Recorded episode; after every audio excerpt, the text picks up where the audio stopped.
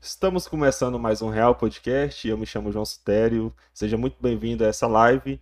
Esse podcast acontece em Porangatu. Nossa ideia aqui é trocar ideia com as pessoas de Porangatu região que estejam produzindo alguma coisa. E hoje nós vamos conversar com a Lucimar. Ela é diretora da UEG, professora de Geografia. Então a gente vai conversar aí sobre esse mundo aí do, dos universitários, como que é ser uma diretora de, de uma faculdade estadual. Então vai ser um papo bem da hora. Só que antes da gente falar do começar nosso papo, preciso falar dos nossos apoiadores. Então eu quero falar para vocês aí da Centro de Formação de Condutores Chiquinho, conhecido como Chiquinho Autoescola, né? É o nosso novo apoiador aqui do projeto, então quero agradecer aí demais aí o Francisco, né, o famoso Chiquinho que é, quer nos apoiar, quer nos ajudar. E de contrapartida a gente vai estar tá também falando dele aqui no nosso podcast. Então se você quer tirar sua carteira, sua CNH, é, quer se habilitar, então eles têm os melhores preços, eles parcelam, eles vão ter o melhor atendimento para vocês. Eu quero deixar aqui para vocês o telefone de contato, que é o 623362 1960. Eles ficam localizados ali na Rua 2, número 30, em frente à loca... locadora Localiza, beleza? Então aí você que está completando 18 anos, Mateuseira está nesse processo, né? Completou aí a idade, quer tirar a carteira, quero recomendar para vocês aí o Chiquinho Autoescola, beleza? Repetindo aqui o número deles é o 3362-1960 e o Instagram deles é Francisco José Underline Chiquim. Então, dá essa moral lá para nós.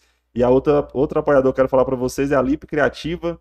Elas é uma assessoria de redes sociais. Então, se você quer fazer uma criação de artes para sua rede social, vídeos animados, é, transmissão ao vivo aí é, do seu casamento, do seu evento, eles fazem tudo isso.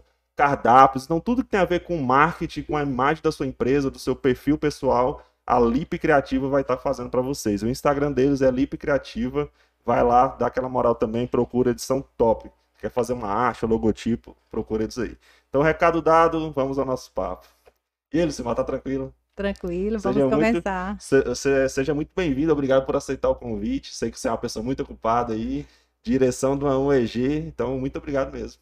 Obrigada a você por fazer esse convite. Eu creio que é uma oportunidade da gente falar um pouquinho do nosso cotidiano e deixar a comunidade é, em alerta né, da nossa realidade. Uhum. É um prazer estar aqui hoje com você nesse momento. Né? Obrigado pelo carinho da sua acolhida. Valeu demais. A gente sempre ouve né, que está acontecendo alguma coisa aqui na UEG, que está tirando isso, tirando aquilo, mas a gente nunca realmente se inteira, né? Realmente quem está inteirado mais é quem está fazendo faculdade e tal, mas às vezes a comunidade não sabe nem por onde ficar sabendo disso, né? Então acho que falei assim, Matheus, acho que seria interessante trazer a diretora da OEG para falar de fato como é que tá a situação, como é que tá.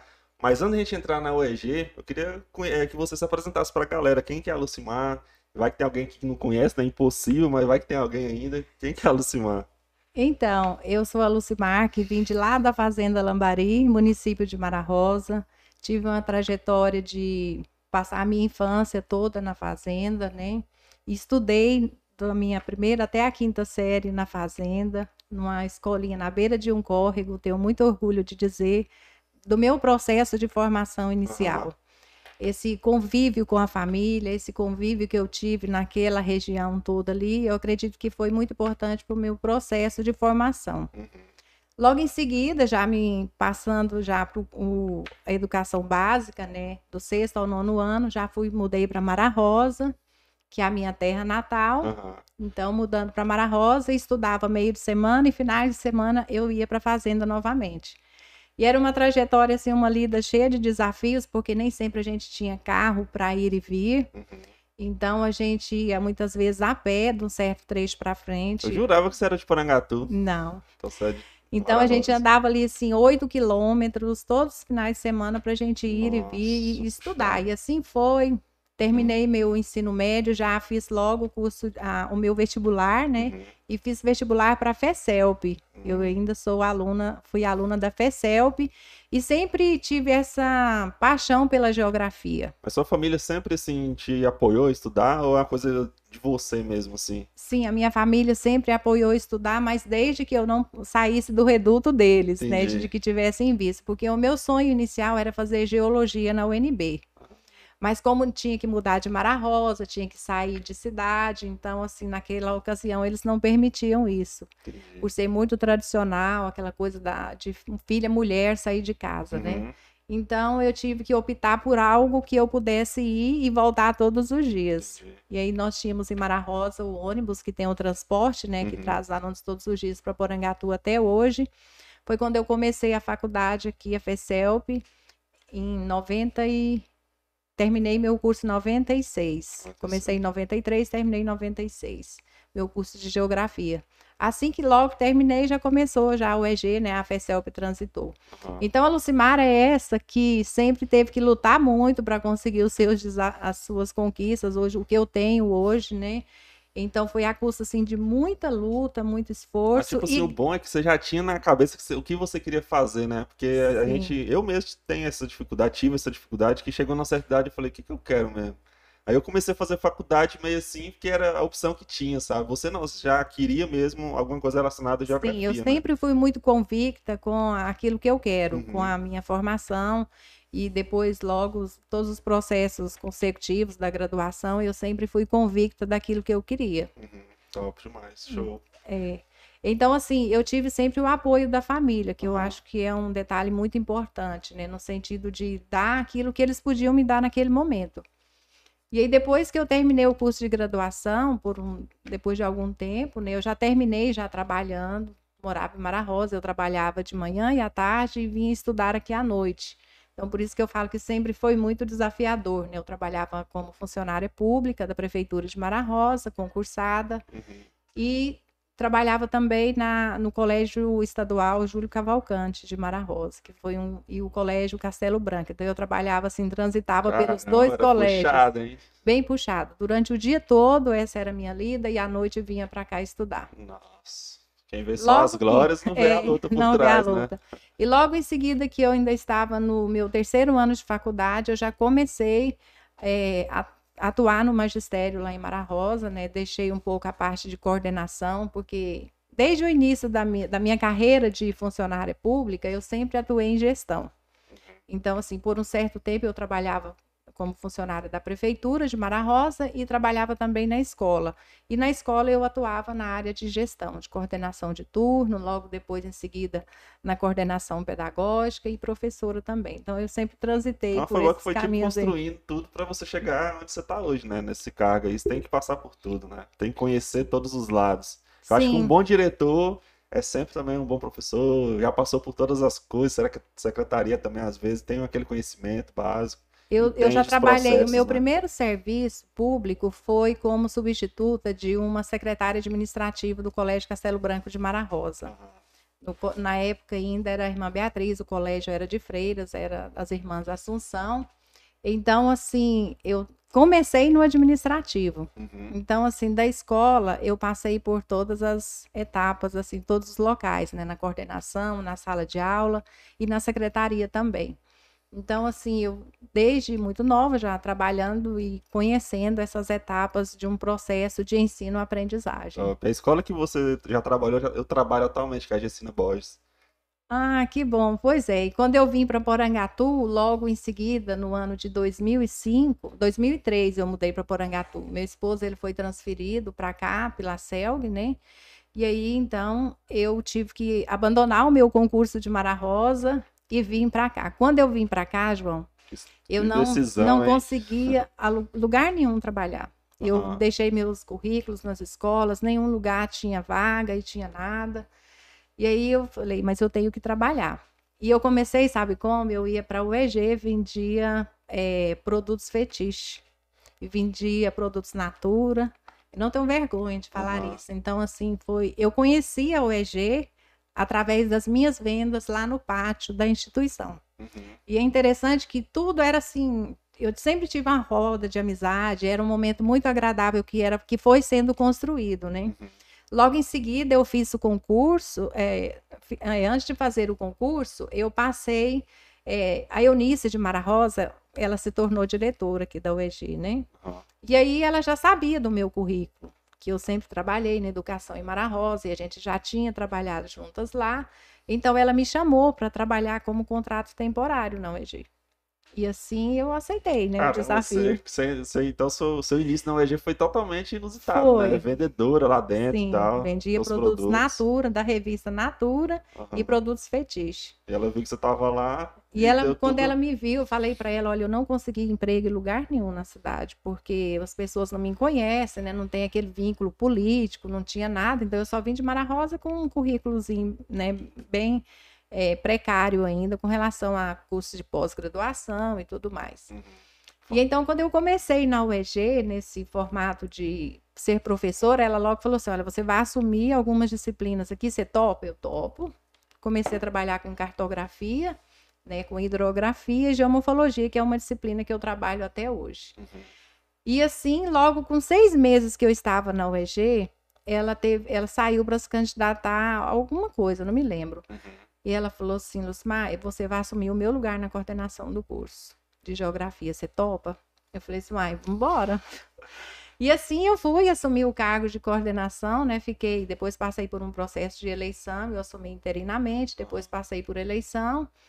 E de forma que a gestão sempre fez parte da minha trajetória eh, de professor, da minha vida acadêmica em si, né? Eu lembro que eu ia fazer apresentações de dança sempre, eu via você lá. Só que, igual eu te falei, eu lembro de você na época que você era coordenador, coordenadora do curso. Pois é. E nesse tempo eu consegui na, a começar a trabalhar também no colégio paroquial, porque aí eu fui conhecendo as pessoas de lá da UEG, que também trabalhavam na paróquia, né? No caso, a professora Valquíria, que ela logo me chamou para atuar lá no- como professora de geografia. Uhum. E eu fui trabalhar na paróquia e na UEG. Aí, de repente, surgiu o concurso de, da SEDUC de professores. né? Aí eu fiz o concurso, mas não tinha vaga para cá. Tinha vaga para a região de Mara Rosa. Mas eu fiz assim mesmo. Falei assim, vai que dá certo, né? Uhum. Fiz esse concurso e passei, mas aí consegui. Fui lá logo na administração central, na SEDUC, em Goiânia. E falei, olha, eu moro em Porangatu hoje, não tenho condições de assumir, né, nessa, nesse local aqui. Então, o que, que vocês podem fazer? Meu esposo trabalha em Porangatu. E aí, eu não, de forma que eu não trabalhei nenhum outro dia em outro lugar. Aí ele falou assim: desde que você consiga vaga em Porangatu para você atuar, você pode ir para lá. Aí eu voltar para Porangatu, né, e tentar uma escola que pudesse me acolher. E foi onde a escola Gessina Borges me acolheu Entendi. muito bem. Na época era nós tínhamos a professora Ilsemar, né, e a Uhum. Cleomar, que era antes era a Cleomar diretora.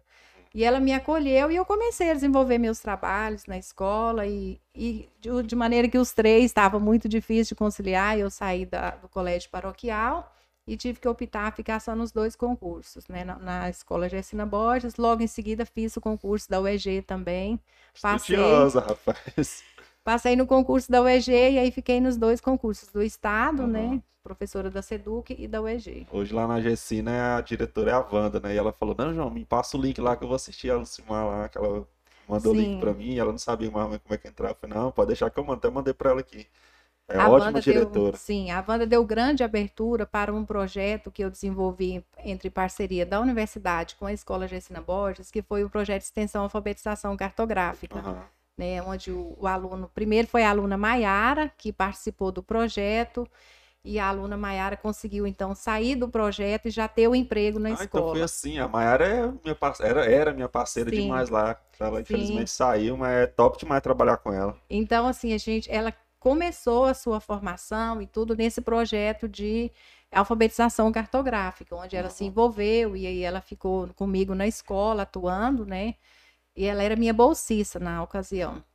Logo em seguida, da Maiara, venceu o tempo dela, né? Começou um outro pro- o projeto novamente, já veio o Matheus, que também foi meu aluno bolsista e graças a Deus que também terminou já o seu curso de graduação já na sala de aula. Então, assim, eu tenho muita realização com isso, onde meus orientandos, meus bolsistas, eles já terminaram o seu curso de graduação com um vínculo empregatício. Nossa, Isso é, isso é o mais importante, porque eu acredito que essa é a função da universidade, né, na Uhum. formação do ensino superior. Hoje em dia existe muito uma discussão assim que é, faculdade, universidade não é o único caminho, né?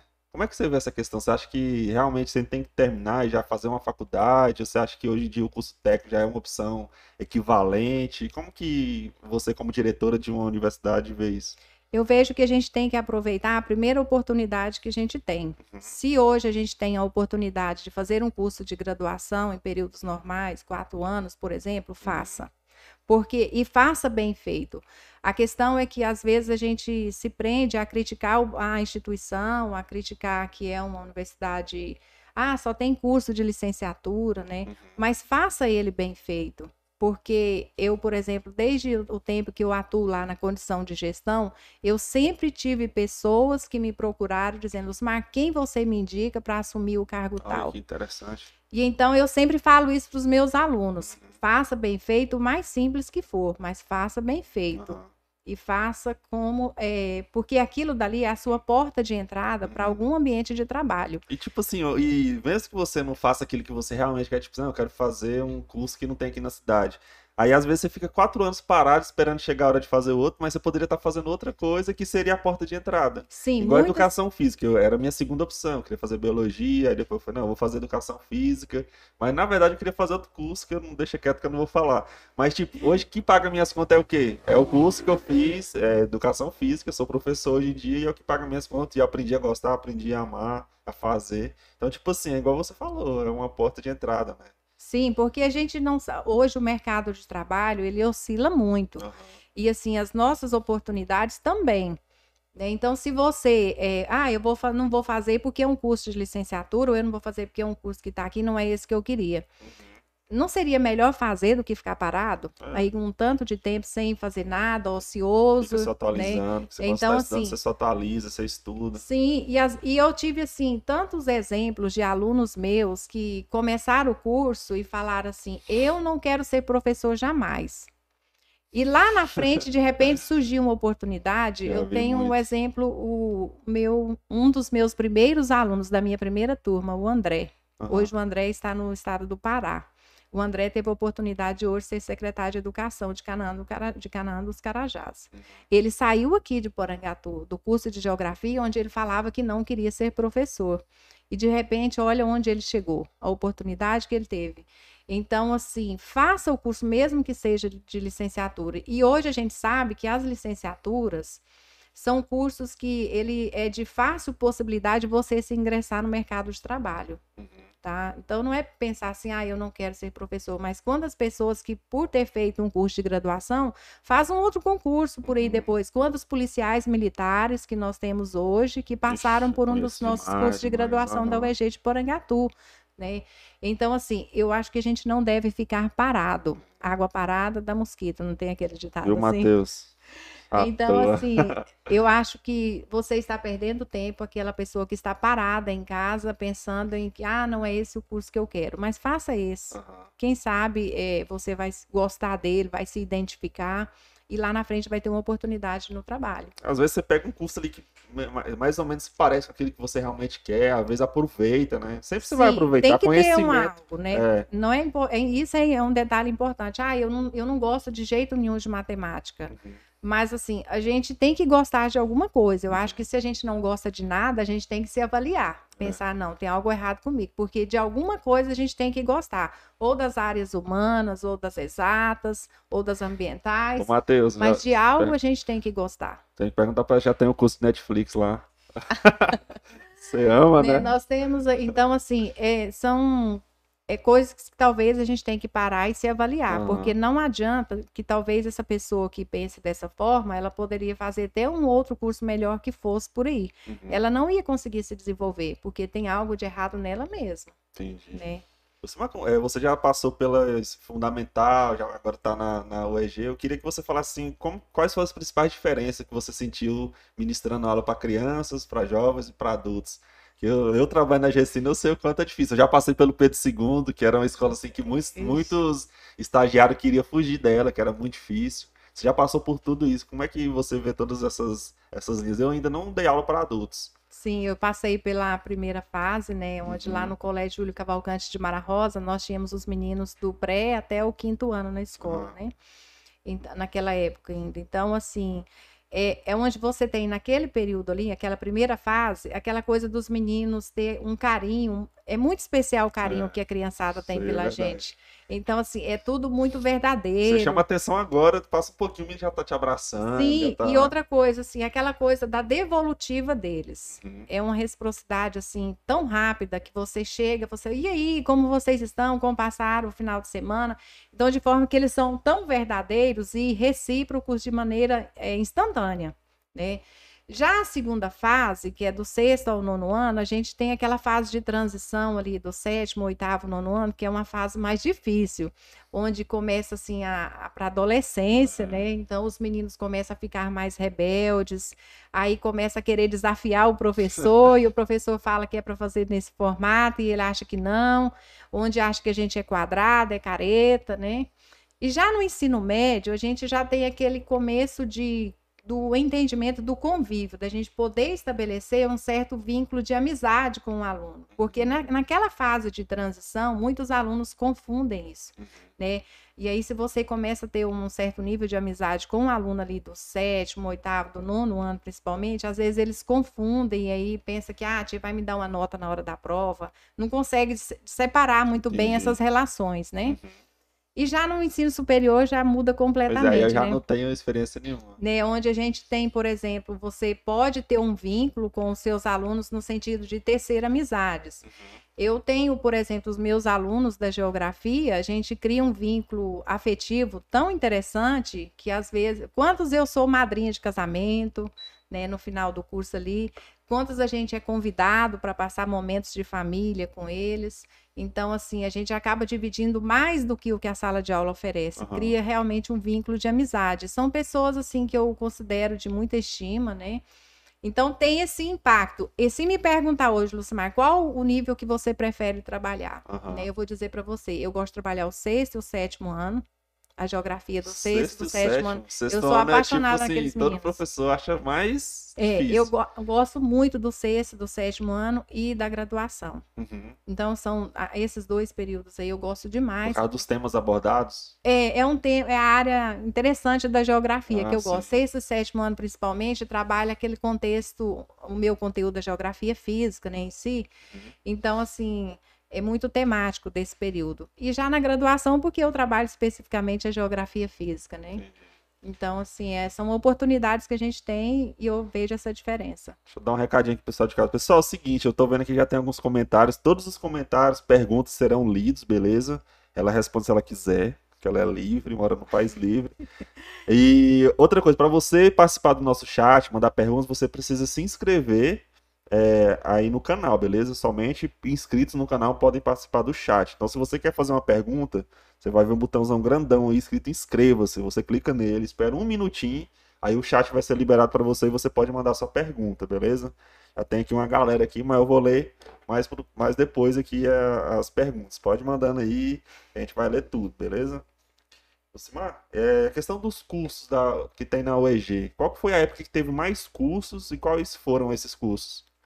Nós tivemos aí um longo período. A, a unidade de a UEG Porangatu, né, desde quando FECELP, tinha seus. Há muito tempo que nós temos os sete cursos. Sete. Tínhamos os sete cursos, né? História, Geografia, Letras, Matemática, eh, Sistemas de Informação, Educação Física e Ciências Biológicas. Ah, esses, é, é da esses eram que os eu cursos. fiz, eram É, esses. nós tivemos aí longos anos com esses cursos, pelo menos 30 anos com esses cursos Uhum. né, desde FECELP. E desde o ano de 2018 que começou, assim, na minha gestão começaram os Nossa. maiores desafios, eu vou dizer, de Pepino, permanência. Os pepinos eh, caíram todos, porque, assim, foi transição de governo federal, transição de Uhum. governo estadual, e a UEG já passava por um período, assim, de muita necessidade de reformulação de algumas coisas, né, de serem revistas algumas coisas. E dentre elas, porque nós não temos ainda um quadro de professores efetivos que garantem, então, a permanência de todos esses cursos. Esse problema é tão velho, por que, que esse pessoal não resolve, né? Pelo Sim. amor de Deus, desde a época que eu fazia faculdade, faltava professor, era. E é uma coisa assim. Que É, era, é eu lembro os diretores brigando sobre isso, coordenadores. Isso entra no problema orçamentário do Estado, né? Na, na verba que o Estado tem a passar para a UEG. Uhum. Então, assim, a UEG, que era vinculada à CEDI, que é a Secretaria de Desenvolvimento e Tecnologia do Estado, então ela tem uma certa verba para ela é, desenvolver as atividades de ensino, Uhum. pesquisa e extensão e o seu quadro, né, de docentes efetivos, temporários e assim os técnico administrativo também. Então, nesse sentido, é, esse orçamento, ele tem, o governo fala, eu tenho isso aqui para o EG, vocês têm que se enquadrar dentro desse orçamento Se vira. se vira. E aí nós tivemos várias gestões do governo do estado de Goiás que não teve a preocupação assim de eh, garantir o quadro efetivo de docentes para todos os cursos. De maneira que vai vindo as novas regulamentações e de maneira que essas regulamentações, uma hora, né, vai bater de frente com a realidade que a gente tem. E uma outra realidade de Porangatu também, que nós já tivemos concurso da UEG, nós tivemos concurso 2009, nós tivemos o concurso 2014, que é o que eu participei, né? 2004, se eu não me engano, tivemos também concurso. Só que a dificuldade de que esses professores que passaram nos, nesses concursos, nos, nesses anos, é, fixassem moradias aqui em Porangatu, porque o concurso ele é aberto. Entendi. Né, Eu então- lembro mesmo que teve uma professora nossa, Eliane Tortola. Sim, ela ele é do sul do, Brasil. Sul, e ela passou pra cá e foi uma luta. Acho que ela até deixou quieto, né? Foi embora de Sim, ela, ela pediu demissão da UEG. Nossa, eu gostava Porque eles não se dela. adaptam à Aham. realidade. A questão, assim, vem de uma cidade, um contexto metropolitano, Uhum. né? E tem toda uma estrutura organizacional de até mesmo de saúde, médico, hospitalar, essas coisas, e cultura, família que tá ali, questão cultural. E de repente vem para o interior como o nosso, onde a gente não tem esse- e tudo isso para acolher essas pessoas, né? Chega aqui, E aí vem lagoa, dificuldades e internas também. é assim. né? Então, assim, a pessoa que larga tudo aquilo lá chega um determinado momento que aí não dá mais, querem voltar para suas, né, seus locais. E a UEG, infelizmente, não tem uma política que garanta a permanência dessas pessoas nesses lugares, uma política de Incentiva um incentivo financeiro, né, por exemplo, Uhum. das pessoas que estão de outros lugares e vêm para cá. Então, falta esse incentivo também. E com tudo isso, então, a gente vem perdendo é, a- os nossos cursos, porque se nós tínhamos sete, quando foi em 2018, aí começa o gargalo da UEG, começa o desmonte da UEG, né? Onde entra uma nova gestão, então, do governo do estado fala, não, não pode, e logo o Ministério Público do estado de Goiás já entra em ação dizendo, não, não pode esses temporários da UEG, que eram quase que permanentes, né? Ficar, nós tivemos temporários aí que ficou 25 anos dentro da UEG sem um concurso, como contrato temporário. Quer dizer, quase que é uma vida mesmo, já saiu dali Uhum. aposentado, né? Então, essa quantidade de contratos temporários por essa quantidade de tempo, né? Então, chegou um momento em que tinha que acertar as contas. Entendi. Tinha que, o governo tinha que colocar isso em dia. E foi geralmente nas escolas é, você fica três anos, depois você tinha que ficar dois fora, pra depois voltar de novo. É, Lá e agora já se permite até É, cinco agora. anos, né? Pois Já é, agora parece que pode. Pode, até cinco anos. Parece que agora. Vai tá- renovando, vai né, todo renovando. ano, né, até Aham. cinco anos. Então, a UEG passou por essa transição e teve que demitir o, o, né, o Ministério Público do Estado de Goiás, já colocou essa normativa que a universidade tivesse, então, regulamentando a questão dos funcionários, docentes efetivos, eh, docentes contratos temporários e também os técnicos administrativos. Nossa. Nós tínhamos em Porangatu, nós tínhamos um período que a gente tinha 132 funcionários na unidade, docentes e técnicos administrativos. Em 2018, isso foi cá, em 2018 já teve que já pedir um pouco para sair. 2019 foi o grande impacto, onde todos os contratos temporários foram demitidos. Nossa. E aí nós tivemos a saída de todos esse número de pessoas. Ficamos aqui com 22 pessoas. Meu Deus. Aí para 132, a gente ficar nesse número de 22 pessoas, se eu não me engano, mais ou menos aí. E aí, então, isso foi um impacto muito grande para os cursos, porque aí o, o governo estipulou, o Ministério Público estipulou um quantitativo de retorno de contratos temporários, mas que não pudesse ser aqueles que antes existiam. né? Então, assim, nós tivemos uma loucura, um tumulto aí de alunos sem professores, sem as disciplinas, né, precisando de, de serem E trabalhadas. a galera lá entendeu, Lucimar, que não era uma questão da Minha. direção, ou não? A princípio, eu digo que muitos não entenderam. Pensou Pensava é- assim, ah, Lucimar que tá querendo que manda agora. Porque foi tão difícil e tão doída a situação, Uhum. João, que a princípio falou assim, não, Lucimar, tem que agora, nesse primeiro momento, que no mês de agosto, tem que mandar 20 embora. Quem que são os 20 que vão embora? Qual o critério que a gente vai utilizar? Então, assim, foi um momento de muito doído emocionalmente. Eu digo que para uma gestão foi, eu acho que um dos momentos mais cruéis em termos de lidar com o ser humano, Uhum. porque são pessoas que tinham criado ali vínculos afetivos, né? Vínculos de todas as formas, que tinham o EG como a sua segunda casa. Nem esperava, né? Não, as pessoas, porque toda vida isso foi falado, ah, uma hora vai sair, mas a gente não pensava que essa hora fosse assim, aquela hora, né? Uhum. E de repente isso tudo aconteceu em 2019. E aí a gente ficou sem os professores. E aí veio, dentro dessa normativa, é, então se tinha que colocou uma norma onde que só pode oferecer vestibular o curso que tiver 75% de efetivos. E aí a gente não tem nossos cursos com 75% de docentes efetivos. Então a gente começa, eles começam então a fechar os cursos. Pô, mas eles são espertinhos, né? Eles É porque, fazem assim, um negócio, depois eles criam uma, uma- É, tudo foi regras. criado, a, a regra que, uni- que foi criada dentro da universidade pune ela mesma. Uhum. E quem está na ponta, como a gente, que está na gestão, sofre é, assim ardentemente isso na pele, Nossa, Deus. porque assim é, você está vendo ali que tem quantas pessoas que fazem um excelente trabalho e de repente tem que sair. Você não pode fazer nada. Não. E outra coisa, a questão da universidade é porque assim as normas elas vêm de cima para baixo. Uhum. A gente não é convidado para participar e discutir é, do processo. Como é que essas normas poderiam ser geridas? Então, a gente sabe, João, a universidade ela caminha no tripé: ensino, pesquisa e extensão. né? Não é só ensino. Só que essas normas que foram colocadas dentro do estatuto, do regimento da universidade, que só pode oferecer projeto de pesquisa e extensão o docente efetivo. E aí, o docente efetivo teve que assumir, para ter um certo número de aulas para esses alunos, teve que assumir uma carga horária bem extrapolada, além da sua permitida, né, do seu ganho mensal, para tentar manter algumas Pra turmas funcionando, para né? segurar mesmo os cursos. Foi onde, aí a gente, então, hoje a gente não tem projetos de extensão em Porangatu, temos, eh, se não me engano, um da professora Denise só. Sendo que aí nós já tivemos momento que a gente, no começo da minha gestão, em 2018, a gente tinha 47 projetos de extensão. Caramba.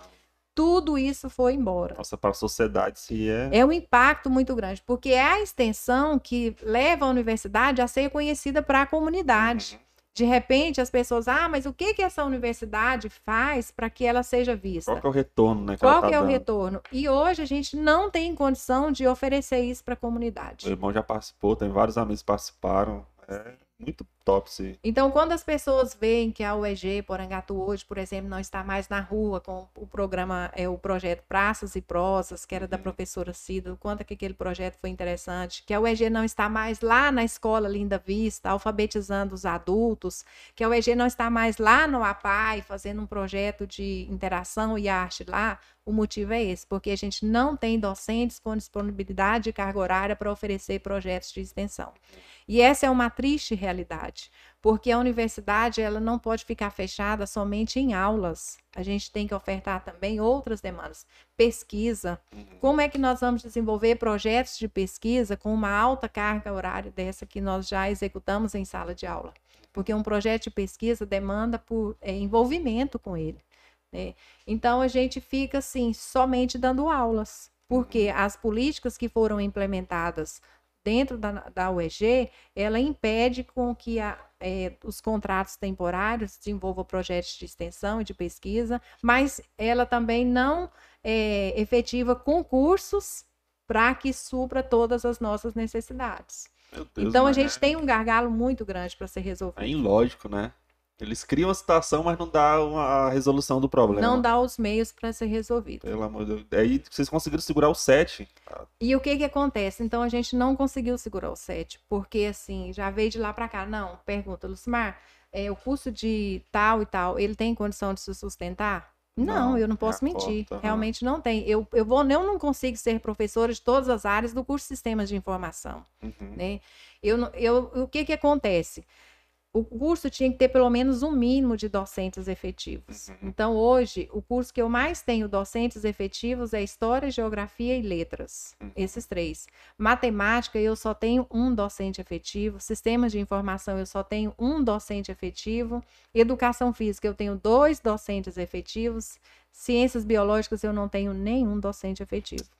Então, quando a gente vê o curso sendo fechado, a gente precisa de entender que foi a dinâmica das políticas interna e externa que ocorreu dentro da universidade, no governo do estado de Goiás, que não permite que os cursos todos sejam ofertados, exatamente pela falta de docentes. Você tinha falado agora que foi o impacto das mudanças de governo. Qual foi a mudança que fez, que impactou mais? Foi a federal ou estadual? A estadual. Foi a estadual. A estadual, porque assim, que mexe diretamente com o nosso cotidiano é a, Que a a UEG estadual. é um projeto estadual. né? A UEG é um projeto estadual, sim. Então, o que mexe diretamente com o nosso cotidiano, toda essa dinâmica que eu estou dizendo, é o estadual.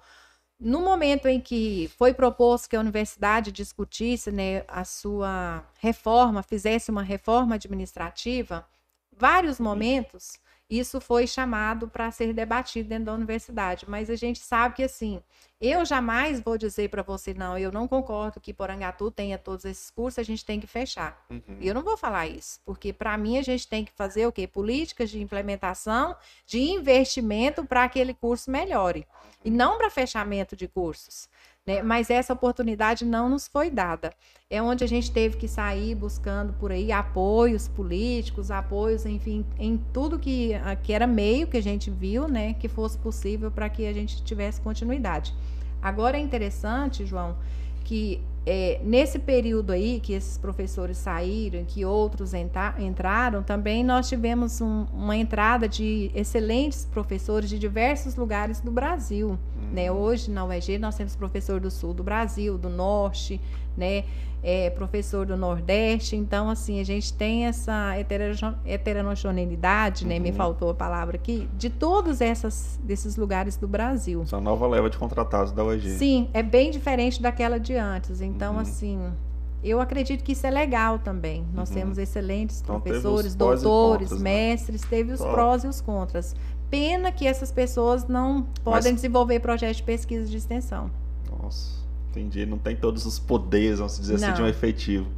Tanto Esse é o que você grupo. não pode contratar para manter os cursos, né? Tem que ser efetivo.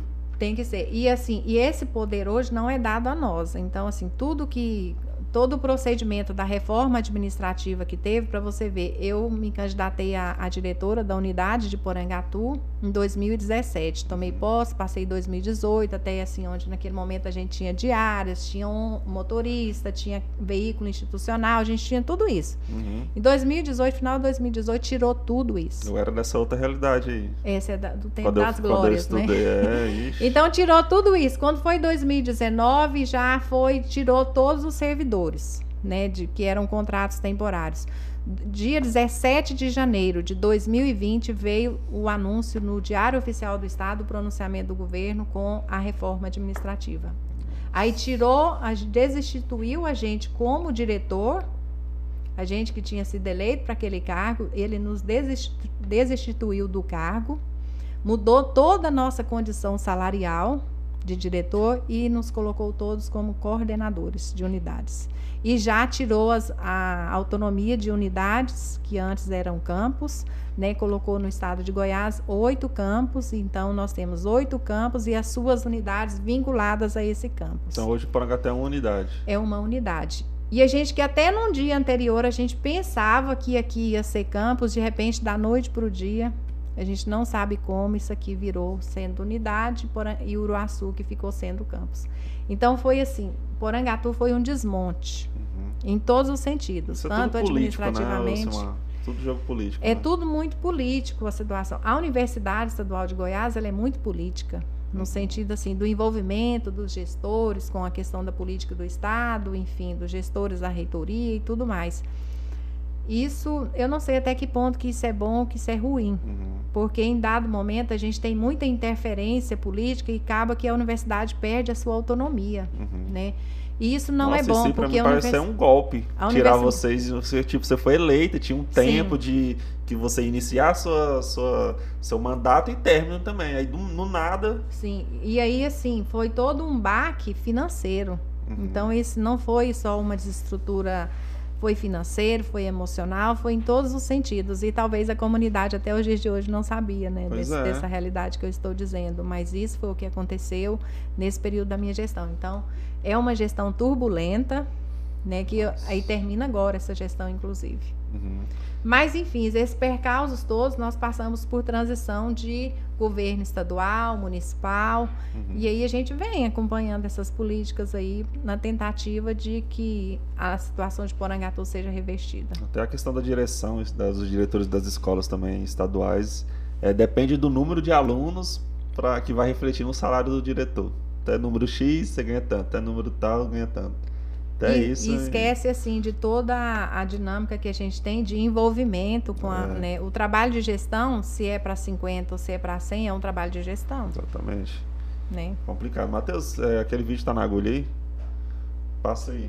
Esse vídeo aqui, pessoal, já vou falar que eu conversei com ela antes, viu? Não vou colocar convidado na parede. Ela permitiu que a gente passasse. O áudio, você soltou? Pode soltar então aí.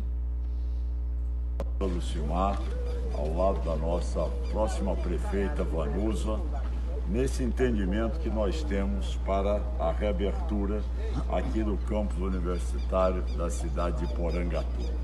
E olha, isso tudo só foi possível graças a essa posição também da Vanusa em nos ajudar, do deputado Zé Nelton também nos ajudar, com dotações orçamentárias para nós podermos arcar. Então, minha gente, isto aí vocês podem ter certeza, não é? Concluída a eleição, nós imediatamente chamaremos vocês em Goiânia para que a gente possa tornar isso aí uma realidade o mais rápido possível diante dessa decisão que a população hoje vai indiscutivelmente dar oportunidade para que o governador tenha uma prefeita aliada e que também ciente da responsabilidade que nós precisamos de compartilhar. Mas explica esse vídeo, pelo amor de Jesus. o que, que foi que aconteceu aí?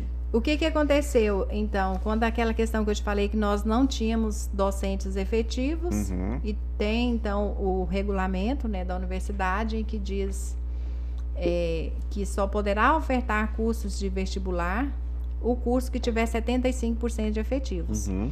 Quando eu me deparei com essa realidade, poxa, Porangatu não tem nenhum curso com 75% de docentes efetivos, então não temos condições de ofertar vestibular. Uhum. Foi quando a gente fez um documento, né, e a gente ficou sabendo que o governador estava aí, e eu fui e falei assim, não, eu preciso é, me envolver nesse meio político para me tentar salvar alguma coisa na unidade de Porangatu. Certo. Foi onde a Vanusa, eu expliquei para ela a situação, né, e ela disse para mim, por ela já ela ser a candidata do governador na cidade de Porangatu, e eu falei, Vanusa, eu te apoio sim, mas na tentativa de que você então possa, junto ao governador, resolver a situação nossa aqui, uhum. né, que é de ofertar os cursos. E ela falou: então você pode vir que a gente vai resolver a situação. Então o poder municipal tem essa influência. Então, também. assim, porque ela tem essa. É uma é aliada do governo uhum. do estado de Goiás, né? A Vanusa. Então, por ela ser aliada do governo, a gente sabe que isso é um passo importante, certo. né? Então fui, abracei a causa, né? Uhum. Coloquei meu adesivo e fui mesmo para a campanha, abracei a causa, né? Com, juntamente com muitos alunos, professores da unidade. Pensando a gente se envolveu, bem. pensando em quê? É, na unidade de Porangatu, naquele momento ali não era Lucimar. Uhum. Ali era a gestora da unidade de Porangatu em busca de um socorro para que os nossos cursos tivessem continuidade. Então, naquele momento ali, a gente, que o governador fez aquela, aquela promessa dele, né, logo que terminasse a campanha, a gente ia ter essa reunião, a gente ainda não teve essa reunião. Uhum. E então, no ano passado, a gente conseguiu ainda ter vestibular, por exemplo, para o curso de matemática, que nem ia ter vestibular para o curso de matemática naquela ocasião ali. Uhum. Então, assim, fez, teve uma política interna, né, que a gente teve ainda vestibular para o curso de História, Geografia, Letras e Matemática. Os demais cursos realmente não tinha condições de mostrar algo que, né, que tivesse meio de ter vestibular. E então, naquela ocasião ali que o governador fez aquela promessa, nós acreditamos nela, e de repente, hoje a gente está na mesma situação daquele dia que eu fui lá. E não tem nenhuma justificativa, não A gente, então, o que eu tenho é que eu cheguei, eu fui, eu tive reunião com o reitor na semana passada, onde você já tinha me chamado há alguns dias uhum. para participar aqui do programa, né? Eu falei, João, espera eu ter a reunião com o reitor, porque eu preciso de um parecer para me ter algo a dizer para a comunidade de Porangatu e Norte Goiano, uhum. né? Porque hoje nós temos alunos de 13 cidades que vêm todos os dias, que se tivesse aulas que são matriculados aqui, que são tem os ônibus, se tivesse aula presencial, estaria Ah, por vindo todos não os tá dias. tendo presencial. Não, agora eu vou falar um pouco Beleza. disso também. Né, Então, é, a gente, eu fui cobrar dele, falei, é, Cruvinel, que eu apoiei o Cruvinel também para o reitor da Universidade Estadual de Goiás. Falei, Cruvinel, e aí? Agora nós temos, né, eu não, até agora ainda não tive uma resposta com relação a prefeito da cidade, com relação ao governador, mas e a universidade? O que, que a universidade pode fazer, então, você como reitor, pode fazer pela unidade de Porangatu?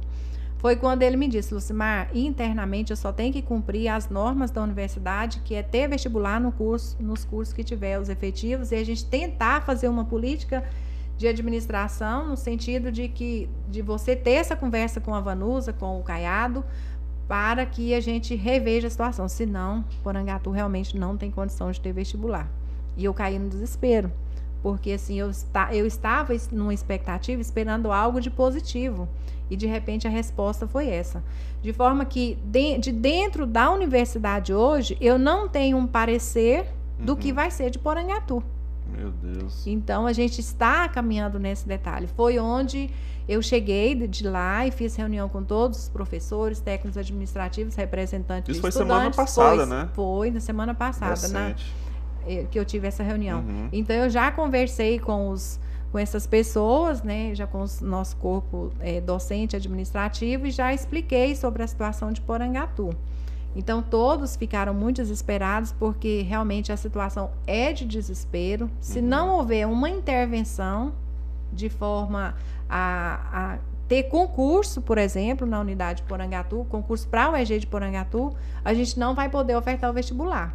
E aí, onde a gente então teve nessa reunião nossa, discutimos possibilidades, e uma das possibilidades foi da gente chamar todos os gestores, todos os prefeitos, câmaras de vereadores aqui do norte goiano, vamos reunir com eles. Eu já marquei, eu já me enviei o convite hoje para a reunião que vai ser na sexta-feira, Uhum. né? Nós vamos reunir aqui na unidade de Porangatu. Eu chamei para que eles pudessem até mesmo vir e conhecer o espaço que temos, a estrutura que a gente tem, de maneira que a gente tem sim condições estruturais de ofertar os cursos. A gente só não tem condições humanas, Uhum. né? Então eu vou reunir com eles, vou estar explicando para as cidades vizinhas que eu acho que deve abraçar essa causa Com conosco, certeza, né? porque essa atende luta. norte goiano. né? Porque atende o norte goiano, sim, isso mesmo. E é também um, um lugar que eu escolhi morar em Porangatu, eu escolhi trabalhar na UEG. Eu não Uhum. quero sair daqui, então eu quero ser professora aqui. Então eu vou lutar por isso daqui, sim, para Uhum. que isso daqui não feche, porque é aqui que eu escolhi para trabalhar e, né, e desenvolver minhas atividades. Então, é, a gente ainda espera que essa comunidade norte-goiana, juntamente com a prefeita, amanhã nós vamos ter uma reunião com ela, que a gente, e logo depois, no dia 25, nós vamos ter reunião com a Câmara de Vereadores, a prefeita, os deputados José Nelto Uhum. e o reitor da universidade. Nós vamos ter essa reunião lá na reitoria, onde ele vai mostrar para nós essa realidade que já foi vista, né, que já foi comentada, mas o que é que pode ser feito de tratativas entre os- a política, entre a gestão interna da universidade, para que resolva a situação da UEG de Porangatu e ela não feche as portas. Né? Então, assim, nós já fizemos esses encaminhamentos e a gente espera uma devolutiva. E olha, João, é interessante que em 2018 nós tivemos uma entrada de alunos aqui de 723 alunos. Nós tínhamos 723 alunos Qual na que- unidade qual que é Qual que é o ano? 2018. 2018. Nós tínhamos 723 alunos. Uhum. E nós trabalhamos firme mesmo com atividades dentro da universidade, com assim, vocês viram nossos eventos, semanas culturais que a gente fez, congresso, né? Quanta Sim. política a gente fez para melhorar assim a estrutura nossa de oferta de cursos de qualidade, motivação para os acadêmicos, né? Uhum. Nós tivemos uma uma calorada nunca vista antes aí, onde a gente teve os meninos com dança de rua e várias outras coisas que não sei se Uhum. você teve a oportunidade de participar. Tivemos aquela festa na Lagoa. Uhum. Em 2019, nós aumentamos os nossos alunos para 865 alunos. Isso só da graduação. Uhum. Mas já 2020 já baixou para 726 e 2021 nós temos 800 e, é, 586 Nossa. alunos. Olha o quanto que já baixou. Então, porque deixamos de ofertar aí três cursos, nós já estamos sem vestibular com três cursos Isso fora que toda essa incerteza é, faz com que a comunidade realmente fique pensando, eu vou ou não vou para o EG? E essas né? pessoas que estavam fazendo um curso e, e reprovaram e ficaram lá por mais tempo, e aí? Aí a gente tem as disciplinas, a gente forma turmas especiais, porque a universidade é obrigada a oferecer a esses alunos a condição de concluir o seu curso, né, no período hábil, é lógico. O aluno uhum. também não pode brincar é. muito tempo, mas a universidade é obrigada a oferecer a condição de que esse aluno faça a conclusão do seu curso. Entendi. Você falou agora sobre a questão das políticas, que vai reunir com o pessoal, com os representantes de cada cidade. Mas o que, é que o povo, nós, porangatuenses, podemos fazer? Existe alguma coisa? Cobrar. Uhum. Cobrar dos nossos gestores. Porque a gente não sabe nem cobrar, Lucimar. A gente não sabe é, como que. Porque que a assim, faz? a intenção, o que eu penso, por exemplo, Porangatu e as cidades vizinhas aqui. Uhum. É, você não quer ver a sua família mudando daqui para outra cidade para estudar. Certeza. Né? Então, a gente tem que cobrar formas de que a pessoa permaneça aqui no município. E deveria ser interesse de todos os gestores municipais que essa pessoa permanecesse ali no seu município. Ele uhum. vai é, é, trabalhar ali, vai gastar ali no município, enfim, vai permanecer ali. Senão os nossos, nós vamos ter os nossos dados é, de demográficos diminuindo cada vez mais e o uhum. inchaço dos grandes centros urbanos. Em contrapartida, essa mudança, já nós já temos um índice muito grande, o êxodo rural, por exemplo. A gente uhum. já não tem as pessoas que residem mais nas fazendas. Todos mudaram para a cidade para estudar. Uhum. E agora, daqui uns dias, as cidades do interior, se não tiver uma oferta de curso de graduação de maneira gratuita, que é, esse é o principal aspecto. Porque por Angatu nós temos aí vários cursos de graduação, vários cursos de ensino superior, uhum. mas de forma gratuita é só o EG.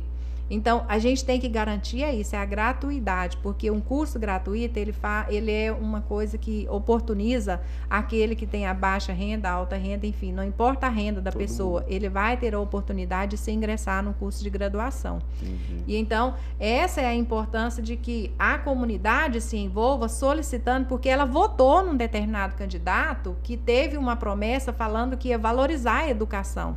E onde que fica a valorização para além das campanhas políticas? Uhum. Né, as campanhas eleitorais. Então, essa valorização ela precisa vir na prática, no investimento de fato na educação. Entendi. Vamos ler aqui algumas perguntas, é, ver o que, a galera está falando aqui. É, a Valéria Bispo Souza, boa noite. Boa noite. É, o Christian Chagas Ribeiro, boa noite. Ah, tamo junto. Obrigado, Christian, pela presença. O Luiz Felipe, grande pessoa o Blasto Araújo, Up, é, o Christian Chagas Ribeiro, uma trajetória de lutas. Nós está falando sua história, né? O Neto Reis, parabéns pela iniciativa. A Gerlis Ferreira, parabéns, Lucimar, por chegar onde chegou, pela sua história, trajetória e pela grande profissional que, que se tornou. É, a Ana Nunes, parabéns. Obrigada. A Valéria Bispo, parabéns. O Maxon Rodrigues, parabéns. A Mayara Lemos, ó, quem está presente aqui. Oh. Estou acompanhando aqui, sou muito grata pela oportunidade. Essa daqui é fera, trabalhei com ela. Excelente menino. Nossa, show Excelente de bola. profissional. O Fabiano Rodrigues. É, Cleomar, minha querida professora de História, mãe da Natália Espíndola, nossa professora de balé, pessoa muito querida de nossa cidade. O professor Fernando Bonifácio Ferreira, parabéns, minha amiga Lucimar, orgulho é, da UEG Campus Norte. O Matheus Ritmos, nosso amigo Matheus, tive a oportunidade de conhecer parte da sua história. Foi aluno bolsista do projeto de extensão é, orientando, orientado na graduação. Parabéns, professor Lucimar, pela excelente trajetória. A Maiara Lemos, sou muito grata pela oportunidade, Lucimar, de ser a primeira representante do maravilhoso projeto Alfabetização Cartográfica. Contribuiu muito no meu processo de formação como docente. Um forte abraço. Lucimar, quais são os cursos oferecidos hoje pela UEG? Tem alunos interessados. Sim, hoje nós temos História, Geografia, Letras e Matemática. Esses são os cursos vigentes que, que a gente teve vestibular uhum. passado. Para o próximo ano, eu não posso afirmar que nós vamos ter esses mesmos cursos se a gente não tiver aí uma modificação na, na política uhum. interna administrativa da universidade, em todo o regimento, estatuto, enfim e de que o, haja uma intervenção Nesse momento, a gente precisa de uma intervenção é política mesmo, Uhum. para que a gente possa continuar a ofertar pelo menos esses cursos. E eu gostaria muito de que os demais cursos fossem ofertados. E eu vou dizer para vocês uma situação. Não sei se vocês viram, o governo do estado anunciou um concurso para professores da área da saúde na semana passada. Porque nós temos o curso de medicina em Tumbiara, então ele anunciou um concurso. E nós estamos solicitando aqui por Angatu que o curso de educação física, que é um curso que está ligado à área, o Instituto de Saúde, né? Uhum. que possa ser incluído, então, pelo menos nove docentes efetivos para o curso de educação física e, e retomarmos, então, o curso de educação física na unidade de Porangatu. Educação física é tão tradicional, né, na nossa Então, assim, tem grandes chances, a gente está trabalhando nessa política, de que no próximo vestibular, então, a gente já retome com o curso de educação física. Uhum. Pelo tem, a- menos. tem uma turma rema- remanescente lá ainda, né? Sim, a gente ainda tem alguns alunos, porque a gente não teve esse último vestibular. Então, nós temos agora a turma do bacharel, né? Uhum. E aí a gente está fazendo essa dinâmica aí, essa articulação, a gente conversa com um político, conversa com outro, vai no evento, vai outro, né? E difícil, tentando hein? manipular, assim, no sentido, não é manipular, tentando estabelecer vínculos para que as Uhum. pessoas percebam que a gente não pode parar. O EG Porangatu tem que continuar. Ela é muito importante, sim, ela é referência no norte goiano, é é a mais antiga aqui no norte goiano. Tem uma quantidade mínima de curso que precisa ter para ela existir? Assim, eles falam, eles falam de pelo menos dois cursos, porque como que nós vamos ter um campus com toda aquela estrutura ali, com um curso apenas? Uhum. Então a gente precisa ter pelo menos dois cursos funcionando. Entendi. Nossa, que situação. Mas nós não vamos deixar quieto. Eu clamo assim que a população possa cobrar Pois isso. é, naquela hora a gente falou sobre isso, eu esqueci de falar. Como a gente cobra? A gente tem que mandar e-mail pros polícias? Vamos manda- começar a ligar, ir para as nossas redes sociais, Redes sociais, porque é um marcar. meio que atinge muito, né? Porque ninguém gosta de que sua imagem seja denegrida ali na rede social. Então vamos dizer, eu, eu votei, fulano, eu votei, então eu preciso de que agora o EG Porangatu continue a existir. Porque no caso e comece, promessa, vamos né? fazer hashtag, hashtag continuidade o EG Porangatu, hashtag concurso docentes para o EG Porangatu. Porque quando eu falei da mobilização docente, o que pode ser feito para salvar Porangatu? Concurso para professores Pois de é. todos esses cursos. É isso aí, né? Essa é a O chave. que precisa realmente. O que precisa para o EG Porangatu? Concurso professores docentes para os cursos que nós temos hoje. E para os cursos que temos hoje, eu falo para vocês, se me perguntar, Lucimar, quantos professores a gente precisa para oferecer projetos de ensino, pesquisa e extensão, mais carga horária sala de aula, nós precisamos de pelo menos 32 professores Nossa. Para que todos tenham uma carga horária digna de trabalho, porque as nossas condições de trabalho também estão muito precárias, porque eu vou te falar, você não vai acreditar. Ah, Eu hoje eu, eu sou a gestora da unidade Porangatu, coordenadora do curso de Ciências Biológicas, porque não tem nenhum efetivo, e coordenadora da pós-graduação, porque se não assumisse, não teríamos nem pós-graduação na UEG Porangatu. Ainda disciplina, eu tenho uma disciplina em sala de aula.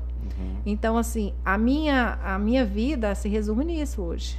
Então, antes eu era apenas a coordenadora, a diretora da unidade. E hoje, para a gente ver os cursos funcionando de alguma forma, Teve estabelecer, a gente teve que se desdobrar e diminuindo o nosso salário.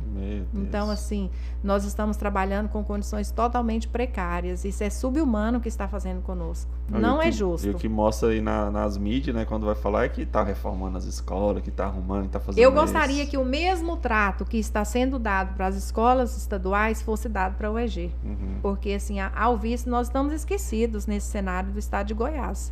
E isso é triste porque a gente sabe, eh, João, se você for entrevistar os professores da rede estadual, você vai ver que a maioria deles saíram de dentro da Universidade Estadual de Goiás. Uhum. A sua formação para o, o ingresso na, na- na- na licenciatura foram dos nossos cursos de licenciatura da universidade. né? Então, assim, é, valorizar a nossa casa. Uhum. Né? E aí a gente não vê isso acontecendo. Nossa, tá triste, viu? A Ana Maria de Jesus, boa noite, boa noite, minha sogra. A Valéria Bispo Souza. Lucimar, em relação às voltas às aulas da UEG, como vai funcionar? Ah, sim. E ainda, João, com tudo isso, nós tivemos essa pandemia, nessa gestão Nossa, minha também. Foi... Aí nós tivemos a pandemia, depois de- da saída de todo mundo, 2020 inicia com, a, com essa, né, essa coisa toda na universidade, Aham. essa- esse documento da reforma administrativa que partiu a gente pelo meio. E aí, logo em seguida, vem a pandemia, onde a gente passou por um bom período, mais de mês, sem saber, vamos ter aula ou não vamos ter aula. Uhum. Então, com isso, nosso semestre letivo atrasou, né? Então, nós tivemos aí é, um período mais longo de oferta do primeiro semestre do ano passado, 2020/1 e isso foi se está protelando até os dias de hoje, onde nós temos, por exemplo, nós estamos agora em outubro, na semana passada, dia 29 de setembro, a gente iniciou o 2021/1. Então, o nosso primeiro semestre terminou agora há pouco. E aí a pergunta da Valéria, né? Se nós, quando, até quando que nós vamos nas atividades online? Uhum. Aí eu digo para vocês, comunidade acadêmica de Porangatu e todo o povo que está assistindo a gente nesse momento. Nosso problema de não termos aula é, presencial hoje não é só a questão do Covid. Porque o, o, Covid, a gente já tem aí, graças a Deus, né, um baixo número já de casos, já tem um controle, muita gente vacinada. Mas como voltar às aulas presenciais, sendo que a gente não tem professores para as nossas aulas presenciais? Entendi. Então, nós tivemos aí todo o período de pandemia em que essa situação podia ter sido resolvida de alguma forma pela política interna e externa da universidade, junto ao governo do estado, mas que infelizmente não foi resolvido. Porque, tipo assim, todo esse desdobramento que vocês estão fazendo é possível apenas no online, né? É, que... é, sim, e agora hoje nós temos alunos nossos que estão matriculados na UEG de Umas, na UEG de Iporá, na UEG de Pires do Rio, enfim, nós temos, é, porque no modelo online, se eu não tenho professor para disciplina X aqui, mas esse professor tem carga horária lá em determinado lugar, ele pode ofertar a disciplina lá na cidade dele, ele ofertou e acolhe então nossos alunos aqui. Então, o período de aulas online, ele vai até quando? Infelizmente, nós tivemos o CSU na semana passada, o CSU não respondeu isso, que é o Conselho Universitário. Pós Conselho Universitário, nós ainda não tivemos da universidade uma resposta, uma circular, um documento que diz: as aulas online vão até o dia X, as aulas presenciais começarão dia X. A gente ainda não tem esse parecer. Nossa, mas é ruim ficar assim às cegas, né? É ruim ficar às cegas para a gente que está gestão, na gestão, os alunos questionando, a gente não tem resposta. E você que aponta, o povo vai buzinar no seu ouvido. E tudo vem assim, meu celular, ele é institucional e ele é o meu pessoal. Às vezes os alunos, professores, você não responde, mas é no mínimo 500, 600 mensagens Nossa. por dia, assim, porque os alunos querem saber, eles querem ter uma satisfação. E isso, se os alunos querem saber, nós também queremos. Como é que eu vou planejar uma volta de aula presencial, até mesmo pra, em, em termos internos da unidade, para acolher professores, acolher, acolher os alunos nessa volta, se eu não sei o que vai acontecer? Uhum. Né? Então, assim, a gente pediu o processo seletivo simplificado para que a gente tenha mais aulas, que a gente tenha condição de ofertar todas as disciplinas. A gente não teve o parecer ainda de como é que isso vai acontecer, de forma que, se falar assim, o governo colocar um decreto, não, amanhã a universidade tem que voltar às aulas presenciais, gente, os alunos fiquem sabendo disso. Vocês muitos de vocês não terão todas as disciplinas sendo ofertadas e o motivo é a falta de professores, tá? Fique sabendo disso.